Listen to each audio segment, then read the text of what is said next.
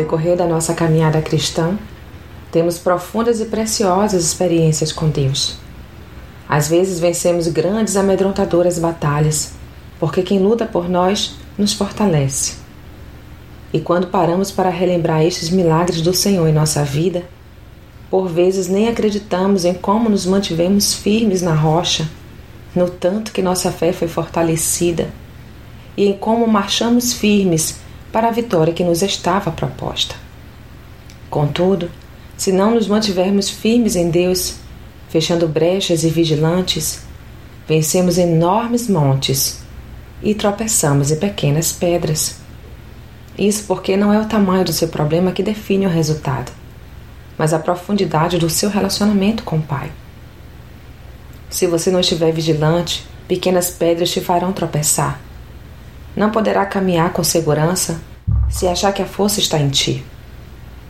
Mas, se entender que a força que te sustenta em meio ao vale vem de Deus, então você prevalecerá.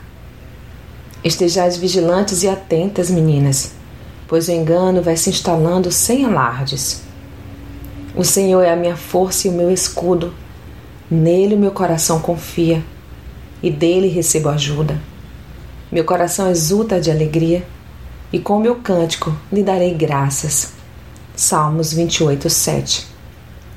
A força que é em ti não tem a fonte em si mesma, mas naquele que é a nossa força e segurança, o nosso rochedo, o nosso Deus forte, é o Shaddai.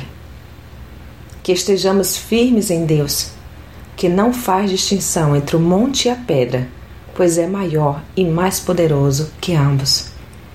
Apenas confie e não vacile, e Deus a fará prevalecer. Sou Sayonara Marques e minha página no Facebook é Despertar a Mulher Sábia.